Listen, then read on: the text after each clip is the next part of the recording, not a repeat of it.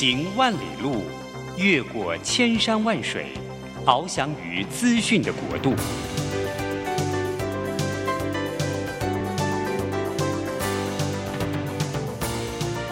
以全方位的视野，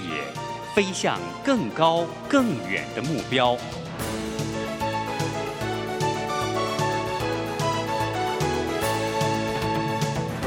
展翅上腾。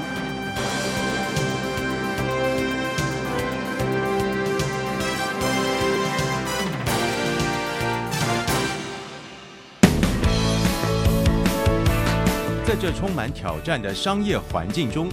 唯有洞察人性需求，才能掌握市场趋势和议题。品牌行销，消费生活，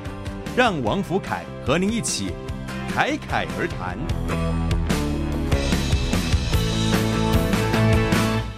各位听众，大家好，我是王福凯。现在收听的节目是《侃侃而谈》，每个礼拜五早上八点，在台北佳音广播电台 FM 九零点九，跟桃园 GoGo Radio FM 一零四点三同步播出。欢迎大家与我们在空中一起交流。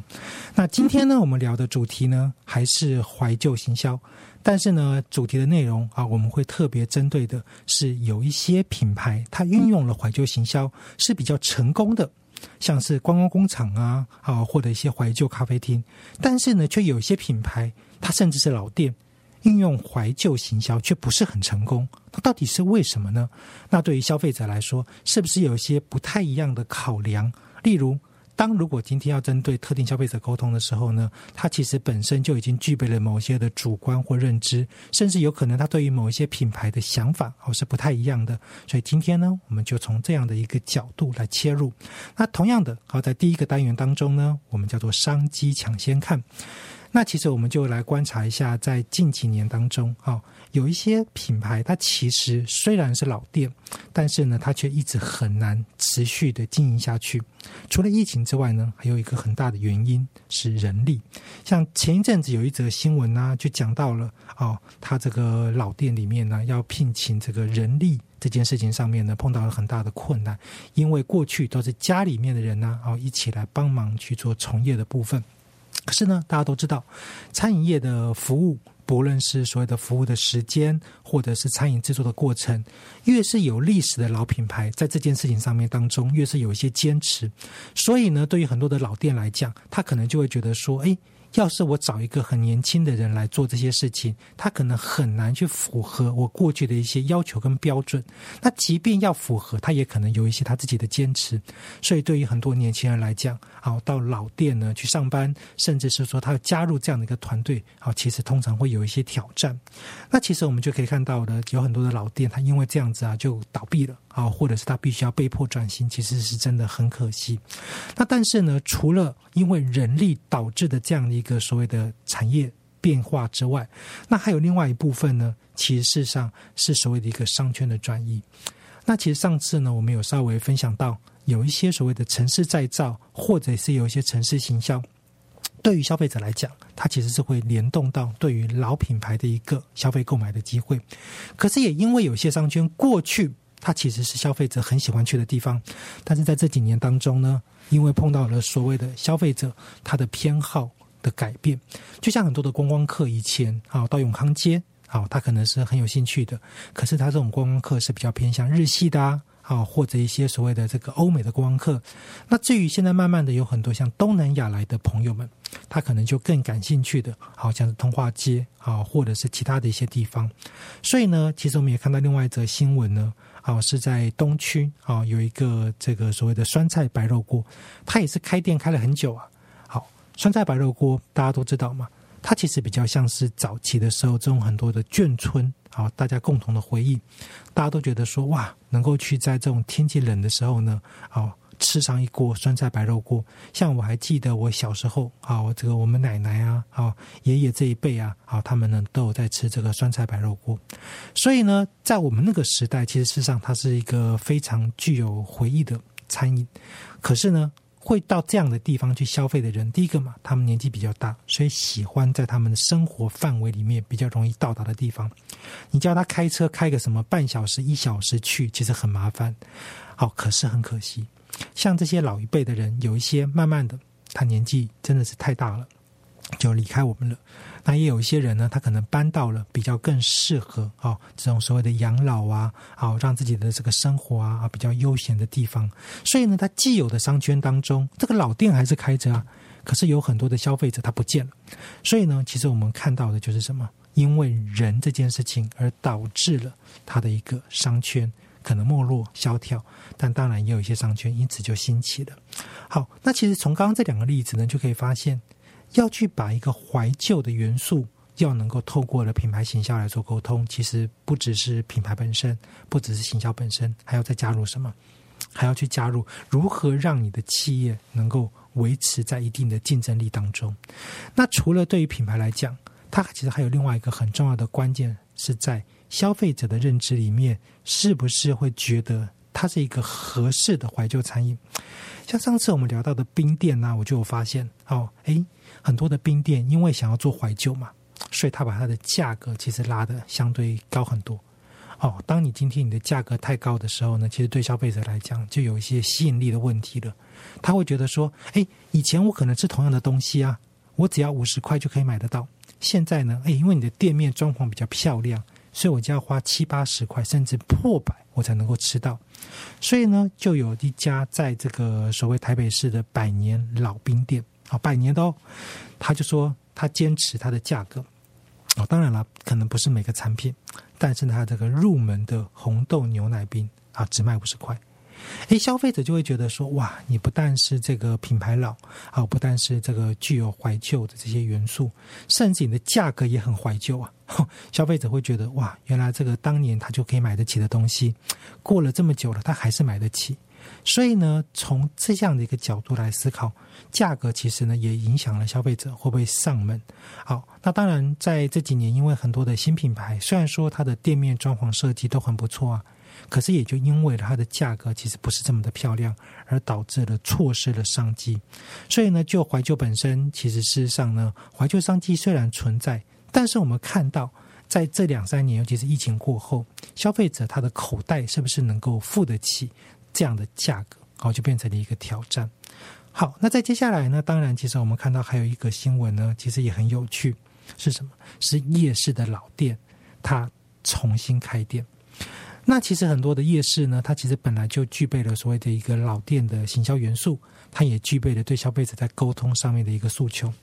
可是呢，像有些夜市，它本来的环境好是比较这个脏一点呐，好旧一点呐，好，所以消费者他在消费过程里面就觉得说，哇，这个味道闻起来其实不是这么的舒适，好，甚至呢，像它的座位可能太少。那这家老店呢，它为什么特别？是因为它是卖这个鹅阿面线的，好，卖鹅阿面线。它卖鹅阿面线，刚开始大家都知道，鹅阿面线是比较什么偏向街边店在做的，好。坐在街边呐，啊，消费者觉得说哇，坐在那里吃起来蛮舒服的。可是天气一热啊，啊，这个风吹啊，或者是人一多啊，好拥挤啊，好就不舒服。那这家老店呢，它其实不但重新开业，而且呢，它找了一个可以坐足够位置的这个楼层，好让消费者呢在里面可以舒舒服服的吹冷气，好来消费。那其实像我们刚刚看到的这几个，都是属于在怀旧商机当中啊。趋势，尤其是在整个商机的变化里面，很明显的一个影响的元素。刚前面提到的，就是人呢，对于怀旧商机来讲，不论是你的服务的人员，或者是商圈的变化，即便你的东西很好，即便你的品牌很好，可是你没有掌握你的消费者，或者是掌握足够的人去帮助你继续提供服务，其实就算你品牌经营的。已经相当的有成果了，还是很有可能会因为这样的事情而让你错失商机。好，那当然，其实刚刚在后面提到的呢，其实就是今天对于品牌来说，它是不是要去思考一下，我除了本来既有的餐点之外，我必须要维持现有消费者能够购买的条件跟能力。他花一样多的钱，他当然会希望说我能够既吃到过去美好的味道，但是我又能够。感受到我自己的荷包不会受伤嘛？那同样的，如果今天你说，哎，我还能够在一个更舒服的空间、更好的环境里面用餐，但是价格也是差不多，而且它还具备了所谓的怀旧元素，那当然对于消费者来讲，它就有很大的一个吸引力了。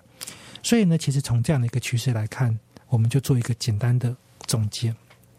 今天会影响到所谓的一个怀旧商机要不要去应用的时候，其实本身店家他第一个想法就是很好啊，我的东西本来就很有卖点呐，但是我要加入什么样的元素去吸引消费者，这件事情其实它就有成本的考量。你卖贵了呢，消费者可能不愿意上门；你卖的太便宜呢，你就可能赚不到钱。那赚不到钱会导致什么？请不到员工。好，同样的。当今天你希望做一些这个店面的装潢设计的更新的时候，你是不是就可以用这样的方式就可以卖的更多的钱？这件事情的前提取决在消费者的购买认知里面。如果今天消费者觉得说，哎，我今天吃类似的东西，同样的是怀旧的餐点，可是别家风味也很好啊，店面可能也普普通通，也没有太差，但是我可以省很多钱。那你的店面、你的装潢，我顶多就去这么一次。其实要做一个长期的经营或维持的时候，就相对是一个挑战。所以价格它其实会影响到你的投入成本。可是也同样的，如果今天你是一个想要让你的品牌能够更长久的去曝光，而且也能够让消费者持续上门的，或许当我们看到了这些所谓已经发生的趋势以及变化的时候，那我们就要来想一想，是不是？对于我们的沟通来说，更年轻的人如何愿意到公司，然后到我们的品牌来上班？他要有足够的吸引力。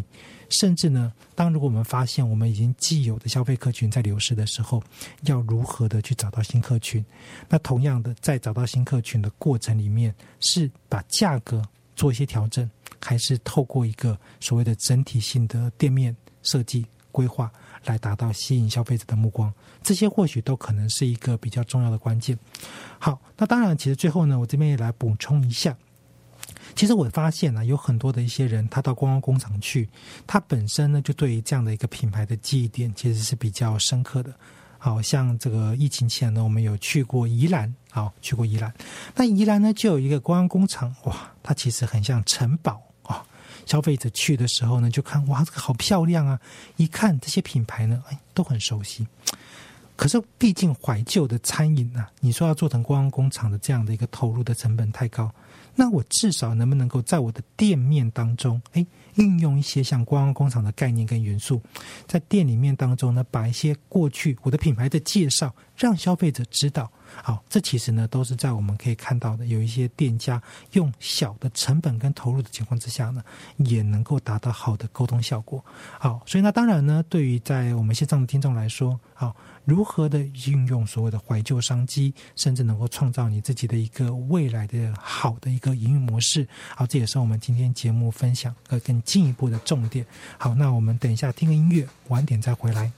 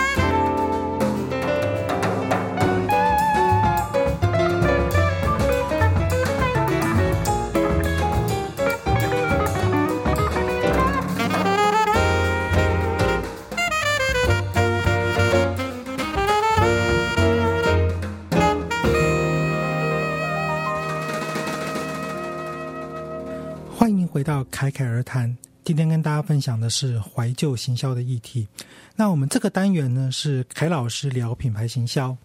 那同样呢，我们就从比较专业的角度啊，包含了像理论呐、哦营运模式啊等等，好来分析一下。那刚刚其实提到了呢，这个怀旧元素的结合。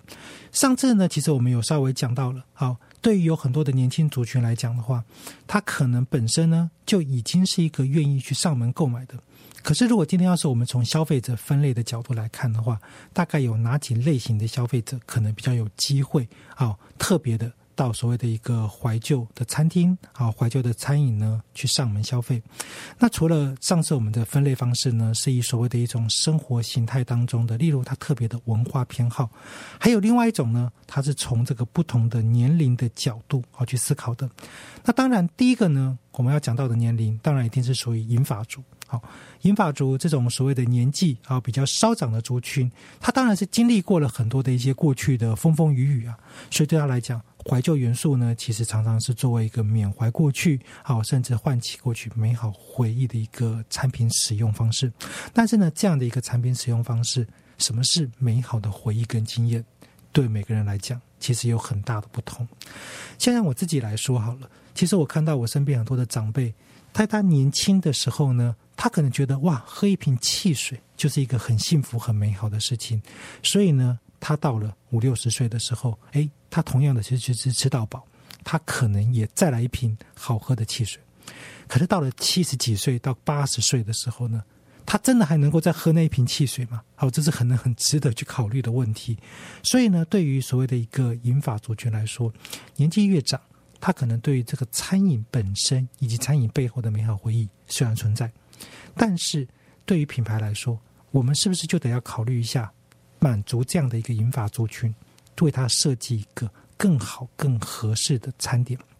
好像我们刚刚看到的，像有的饮料厂商呢，他也必须要面对一个现实啊，更多的年轻族群对于所谓的含糖饮料的偏好没有以前这么高了。那我是不是就能够去针对饮法族群？哇，同样是怀旧嘛，我对于过去这个品牌是很喜欢的，但是呢，我可以透过了这样的一个新的。品牌的推出的产品，例如，哎，可能是减糖的，甚至是银发族群可以喝，但是分量少很多。好像之前呢，我们看到有一个戏剧就很有趣，他就讲到啊，这个爷爷呢，啊，经过了大风大浪啊，创业啊，赚了很多钱，当大老板。可是他每次要喝这个含糖饮料，他都很犹豫。最后呢，有一次他要喝了，他的孙女就说：“哎，只能够喝半瓶。”其实认真想一想。为什么不干脆就推出一个更小分量的？或许对于那个族群来说，我就可以一样的满足我当时的时候喝的这种感觉，不用说哇，我限制啊，能够喝半瓶啊，啊，或者是哎，我限制啊，我在喝的时候啊，啊，只能够喝一些改变口味的。所以呢，其实，在第一个族群当中，对于怀旧行销的目标对象来讲，针对银发族群啊，所谓的年长者，符合。他们的过去美好的形象之外，也同时呢重新去设计更好的产品。好，其实这是一个很好的一个关键。那第二个呢，我们一样的是从年龄的区别，好年龄的区别呢来进一步的。它其实呢就是我们讲到的，家里面有长辈或者是自己曾经有接触过他的一些怀旧元素而去建立的一种偏好的年轻族群。那其实大家就会说，哎，老师啊。今天这样的这个族群是不是其实很难找到呢？确实，例如家里面的长辈，他一定有可能有二代三代嘛，大家是同堂的。好，那再来就是他可能自己本身呢有一种很独特的接触到文化的时候呢，他就开始产生的一个建立感。就像我们看到很多人喜欢动漫，可能有人就是不喜欢动漫了。好，所以像我们就可以看到，以这样的一个族群来说，他在哪里最常出现？论坛，好，论坛在社群当中的发问区。因为这个族群，它其实并不是一个我们常见、到处都会有的。你看那二十几岁的人身上穿的古着，你就知道他一定对于某一些穿衣的风格是有想法的，但他却不愿意买这些所谓的潮流品牌，他却宁可去穿一些古着。那就代表对这群人来说，叫他去吃一些比较复古怀旧的餐饮，他也可能比较有机会去接受。那一样的，反过来，我们就看到这些所谓的怀旧咖啡店，或者是一些。老的所谓的西餐厅，哎，里面坐着的年轻人，他其实都不是那种什么的穿着非常的潮派的，他反而会一样的想要符合那样的一个文化背景，符合那样的一个文化特色而去做所谓的穿搭。所以，当我们知道有第二个客群的人，他是年纪轻，但是它有特殊的一些文化连结的时候，那我们就必须要能够去更圆满的、更周全的去让它的记忆点被建立。像有一次呢，我去这个花莲的一家咖啡店。啊，其实这个就很有趣了。这个花莲的咖啡店呢，它正好就是用一些所谓的怀旧元素，包含了一些古物啊、布置啊，好，以及很多的公仔。好，当然我自己很喜欢公仔嘛，所以呢，这些公仔，好，他就把它放在店里面摆得非常整齐。可是，其实我们会看到很多的这样的店家，好，它其实虽然摆整齐了，但是它的服务的一致性是不够的。为什么？店里面的设计装潢可能有一些矛盾。或者是它的餐点呢，其实是很潮派的，消费者就会觉得充满了疑惑。诶，我到底来这里呢，是不是产生了一个所谓的认知的矛盾或者是差异，导致了消费者他不愿意再来第二次？所以，其实越是年轻的族群，越是要有一个更完整的、独特的记忆建立，让他从一个单点接触之后呢，能够持续累积。所以我们刚刚就可以看到，像那家咖啡店，它除了这个所谓的布置啊，哦，收藏之外呢，它有推出所谓的一个复古怀旧的甜点。其实它本身是一个咖啡店，它其实做一般的甜点其实就可以的嘛。好，当然它的获利呢也是来自于很多的一些不同的这个甜点。可是呢，它有特别一款，就是所谓的一个复古怀旧甜点。对年轻族群来说，哎，他其实真的在他年轻的时候就吃过这种怀旧的老的甜点吗？不一定。但是因，为店家可以说明。他说：“我用了什么样的一个当年的技术，或者是我使用了什么样的一个原料，让这个怀旧甜点的味道能够去再现？可能是五十年前，甚至是七十年前的一个老风味。哇！年轻人在这个整体的环境里面看到了哇，咖啡店有怀旧感，他看到了这些收藏品哇，有怀旧感，吃到了这个甜点有怀旧感。但是最后最重要的是什么？是店家的介绍，店家告诉消费者。”他为什么要这么做？好，所以呢，在第二个概念里面当中，就是如何的针对年轻族群，但是他本身就已经对于怀旧元素有特定的偏好的人，来进行所谓的一个周全性的沟通。啊，第三个层面呢，其实上是异国的族群。那异国族群对于在来到国内消费的时候呢，其实就常常会有很多的一些幻想，哈，很多的幻想。像之前我们就碰到这个来自于马来西亚的朋友，啊，当然马来西亚对于台湾来说，或者对于华人文化来说，他们其实事实上是有一些关联的。好，这个可能听众朋友有的人知道，很多早期的华人啊，很多早期的华人，他也是经历过大航海时代嘛，所以有不少的华人他就到了马来西亚去。后来呢，也当然有一些台湾，尤其是在这个所谓的二战之后，好到台湾的一些所谓的这个当初跟国民政府一起来的这个族群呢，哎，他们也在经商上，他们就会去思考啊，我是要到欧美去呢，到日本去呢，还是要到东南亚去？那当然，他打仗嘛，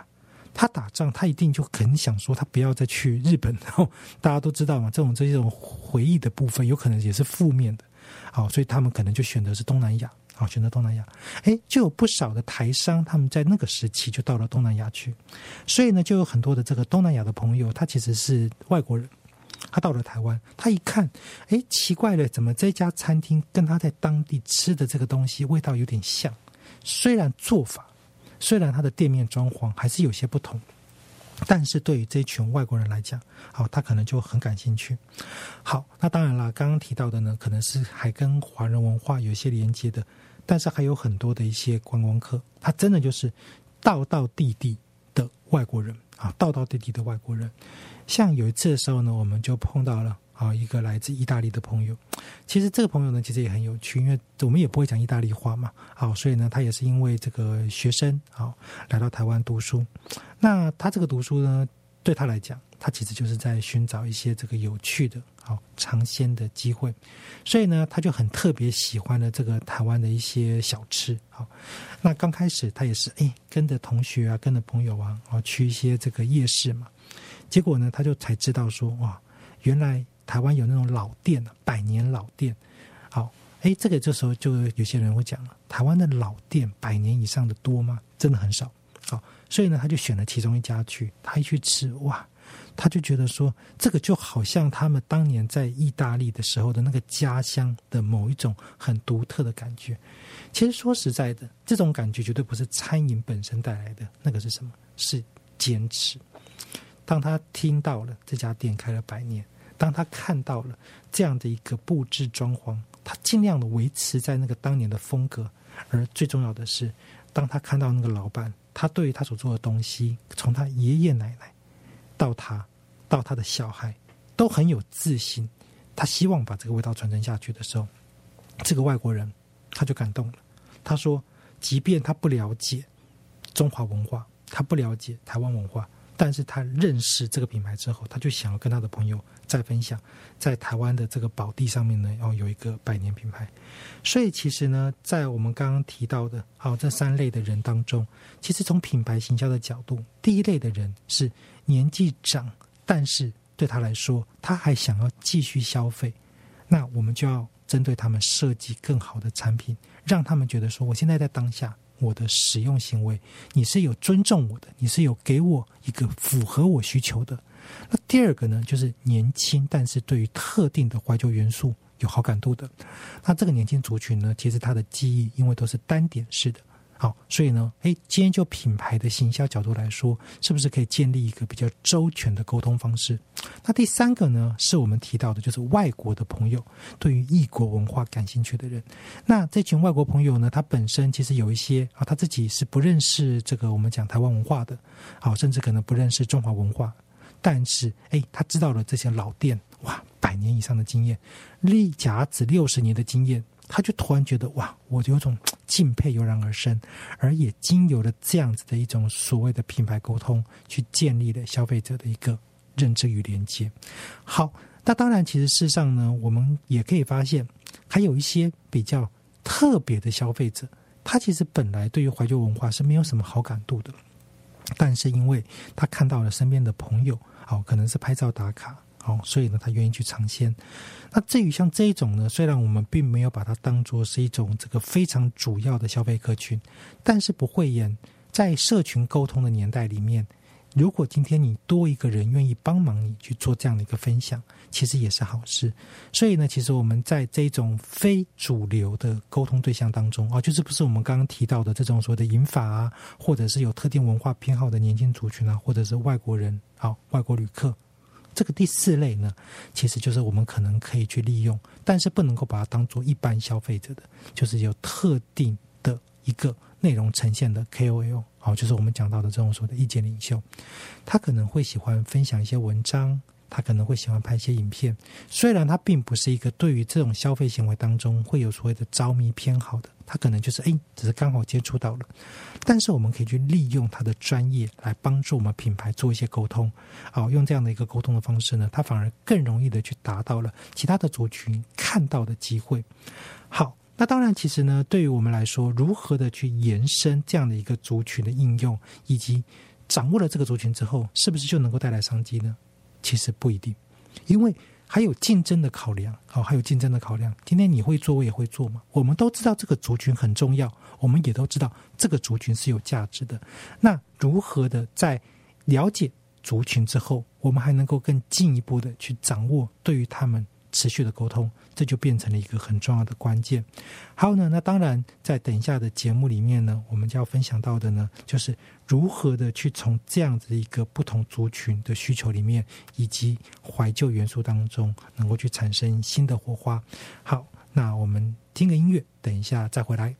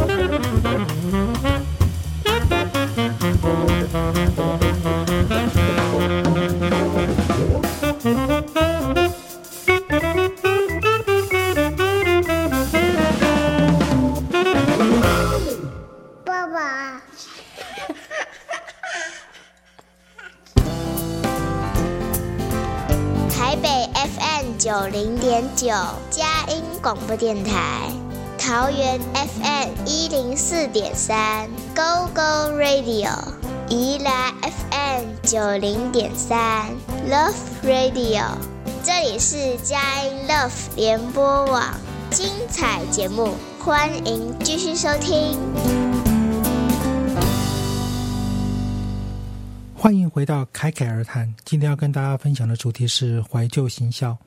那我们呢，一样的要进到第三个单元，叫做风格新机会。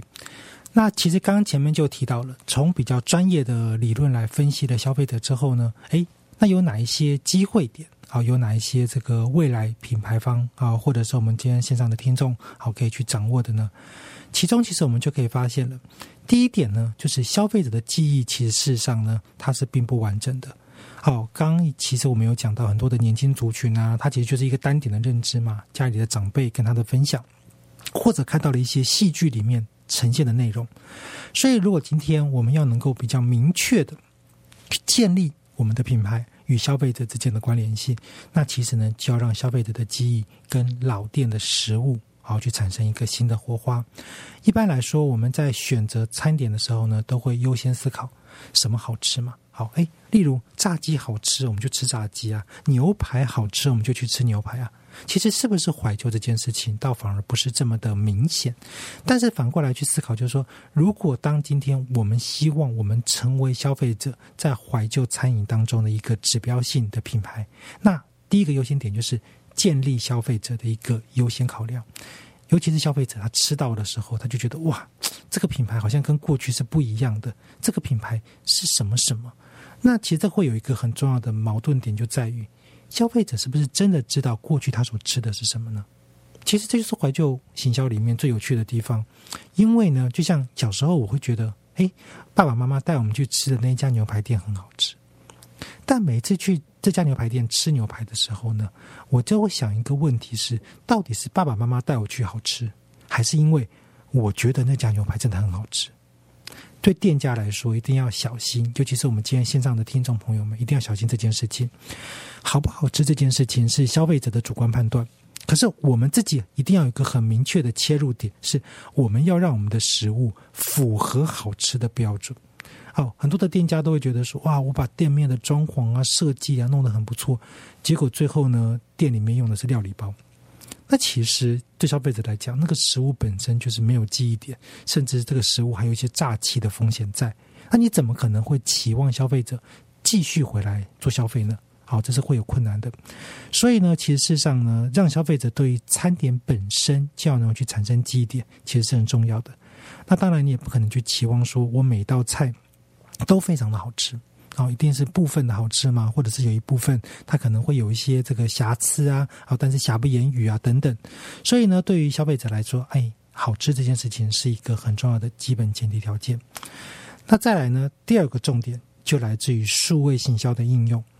其实我们都可以看到，未来的趋势变化里面，越来越多的消费者，他一定是什么？看社群媒体啊，好，透过数位的资讯取得，甚至我们都有听过元宇宙嘛。哦，消费者可能未来在什么虚拟实境啊、哦扩增实境这样的一个环境当中，好去产生记忆的累积。所以呢，第二个就是我们要必须把握消费者的数位生活，在他生活里面不断的出现。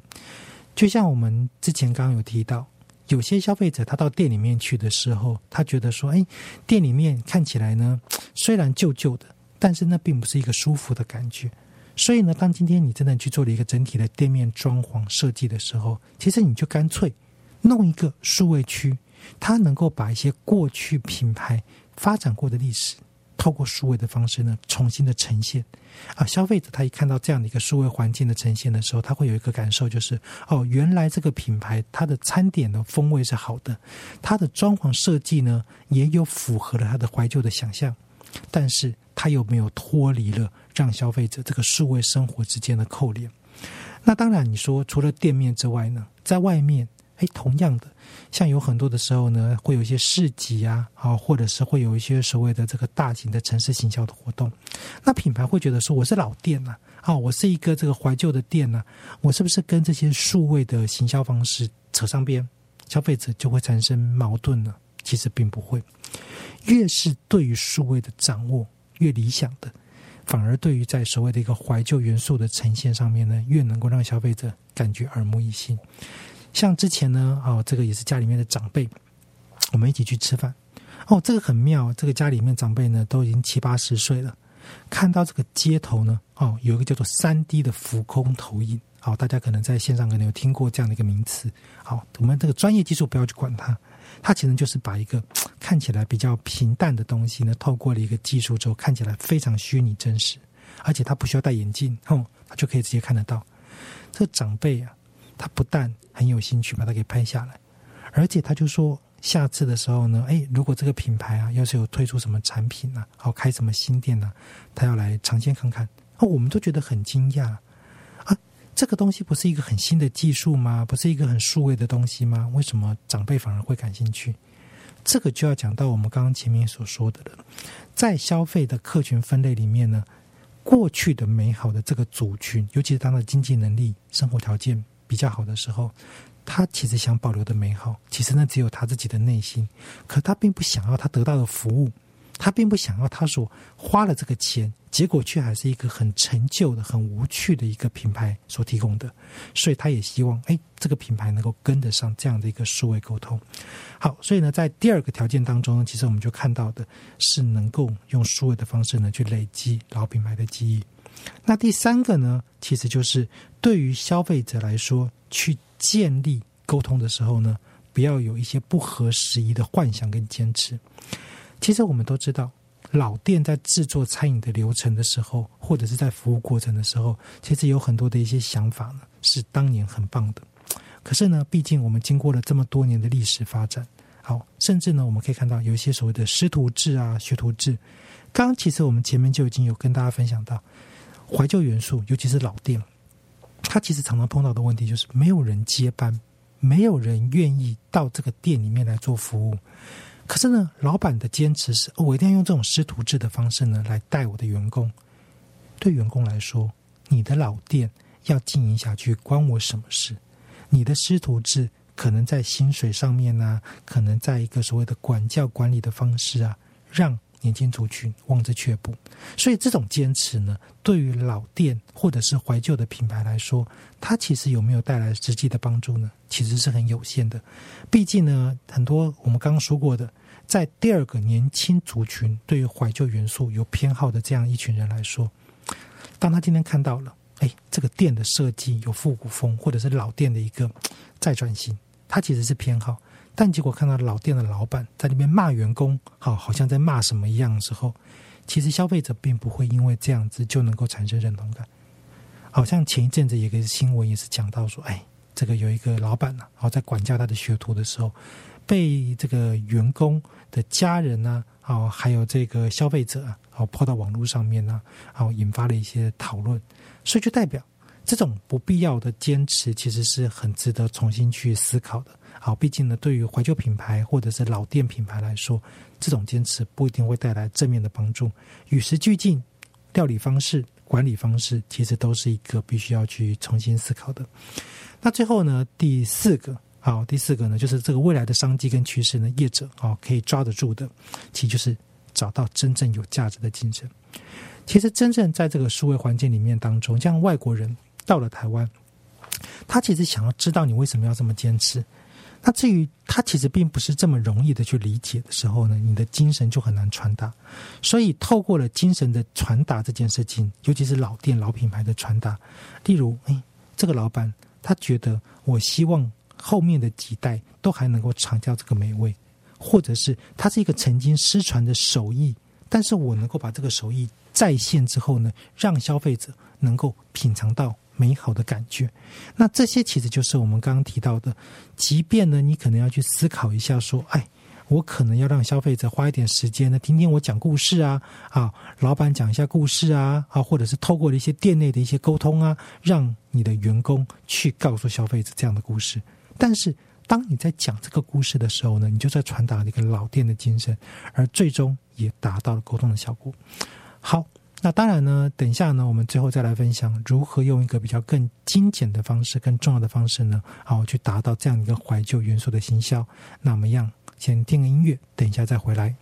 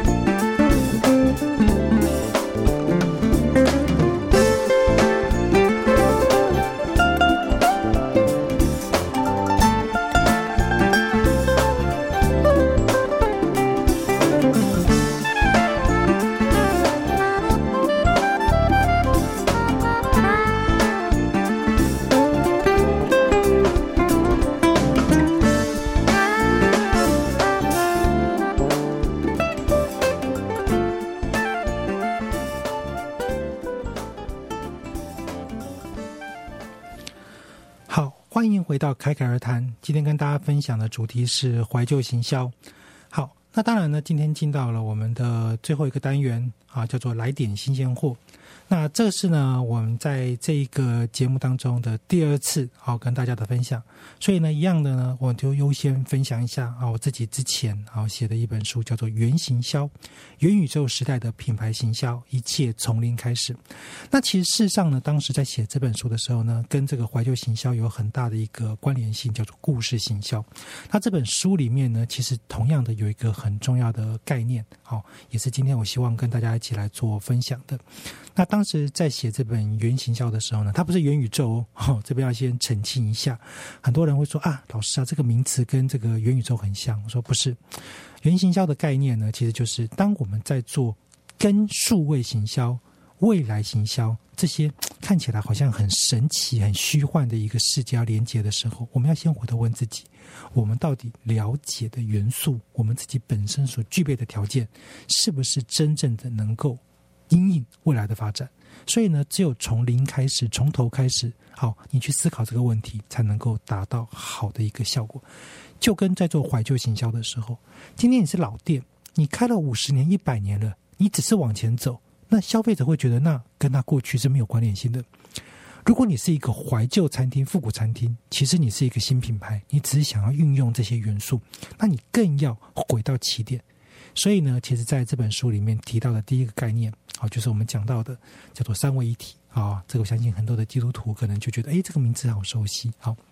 那我们当然是用了一个这个转介引用的方式，就是品牌在做这种所谓的一个估值行销、数位行销的时候，你首先第一个，你必须要先站在消费者的角度。很多人都说，哎，老师啊，我都有站在消费者的角度啊。我要说的是，你自己是不是那样子的一个消费者？就像我很喜欢收集一些玩具啊、公仔，所以有时候呢，我们去那种餐厅啊，哦，去这种怀旧的店里面的时候，我们就很明显的就知道，你老板是真的喜欢这东西，还是你只是把一些物件摆在里面。如果你只是想说，哎，我好像用一些这样的方式就能够吸引到消费者，但结果你其实不到位的，好被那种老玩家一看就知道了。好，所以呢，原型销第一个呢就是，哎，你要本身是消费者的条件。那第二个呢，就是你要有够多的创新的能力跟想法。当然，你要必须不断的去接触到一些外部的新知啊，啊，或者像我们的节目当中常常分享到一些新的议题啊。但第三个呢，就是有一个专业的技术。毕竟呢，做行销这件事情，它的专业的角度，它绝对不是说，哎，我今天随便讲一个名词，然后这个名词你就觉得它就是了，不对。它其实有它自己背后的一套。底层逻辑，这也是我们在这一次的这个凯尔谈节目当中呢，其实也希望跟大家分享的，就是有一些专业的概念，可能是对大家来说，哎，要花一点时间啊，稍微的去思考一下的。但说不定，哎，当你今天你能够想通了、想透了，它可能是更有效的。好，所以呢，其实，在当时啊，这本原型销，好，也就是吞对数位。针对所谓的一个故事行销要走进去之前的时候呢，大家可以来稍微的阅读一下的一本书。那再来呢，就是里面的故事行销，也就是很多怀旧的元素的时候在应用。你要如何的去描述出来，它是一个好的故事，老板的故事，还是一个从消费者身上看到故事？例如，你发现有一个妈妈，她每一次都到一家餐厅去，她去了二十年了。有一天，这个妈妈她没有再去这家餐厅了，她的女儿去了。那代表什么？代表二十年了，妈妈每一次去餐厅，她都自己觉得哇，很幸福啊，很美好啊。但可能妈妈不在了，但是女儿可能以前过去曾经透过妈妈从餐厅带回去的食物，感受到那样的一种美好的回忆。所以，当他在去这家餐厅的时候呢，他就可以得到一样的好的一个回馈。那这种故事要怎么来？他当然要去寻找真实消费者的一些故事，或者是哎。甚至呢，店家就是亲眼看到了，这就是某一个消费者所发生的事情。所以呢，故事行销也就是在这一本所谓的“原行销元宇宙时代的品牌行销策略”一切从一开始当中有提到。好，那这本书里面呢，其实还有一个比较特殊的地方是，当然我自己在写的时候呢，我也是希望说有很多的一些应用这种所谓的怀旧行销的业者，尤其是老店业者，能够继续生存下去啊。毕竟呢，对于很多的一些老品牌啊，或者是怀旧元素啊，我们都觉得那个时代很美好。可是什么时代呢？好，这个不同的时代有不同的认知，所以呢，其实，在书里面呢，我们就也从一个很重要的观点，就是如果你自己本身你就很知道怎么样的去建立文化的扣连，那你品牌老板、行销人员就可以把它做好。但如果其实你自己本身并没有办法。把你要说的故事说好，或者是并没有办法呢，让消费者清楚的去理解，其实你的品牌为什么这么着着迷啊？为什么这么的着重于所谓的一个怀旧形象？那你其实应该要透过的是第三方，例如你可以透过所谓的 KOL，你可以透过一些外部行销的合作对象。毕竟对于你来讲，其实你要去坚持某一件事情的时候呢？消费者他可能会产生一个主观认知是：哦，你应该是真的很喜欢这件事情呢。可是如果今天你又没有办法把这件事情做好，就很有可能会导致消费者的一些疑惑。他说：“你是真的喜欢吗？”就像很多的老店，他就是觉得哇，我店里面的装潢啊，我店里面的这个设备啊，哦，店里面的什么什么东西啊，哦，是不能随便改变的。但是对消费者来说，嗯，对你这个坚持很棒啊。但是真的，我是一个已经在文化里面。同样的经历二三十年的人，可是我却没有这个感觉，那就代表店家其实并没有真正的达到好的沟通。或许换个新的想法、新的方式可能会更好。好，那很高兴呢，今天在空中与大家一起交流。好，我是王富凯，很高兴呢，大家收听我的节目，欢迎大家的收听，我们下次再会。